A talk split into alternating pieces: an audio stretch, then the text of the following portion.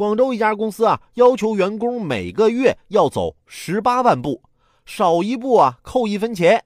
员工称，考核制度刚出台时啊，大家都在积极的响应，但啊，超额也没有奖励，完不成却要受罚。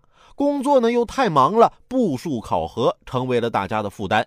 一段时间后啊，同事们都逐步放弃，无奈之下都开始求助刷步数神器。这公司是怎么想的？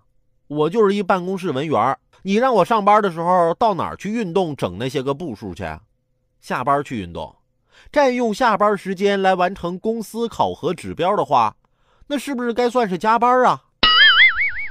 完成了不奖励，完不成就罚款。用这种制度让员工走起来、跑起来，只能让你的员工走人，跑着离开你的公司。现在这手机软件啊，为啥还要搞个运动步数统计的功能呢？有些人就拿这个步数攀比啊，我走多少多少，你走多少多少。其实啊，不用太羡慕那些运动排行榜步数比你多的好友，他们可能其实并没有走多远，他们就是腿短。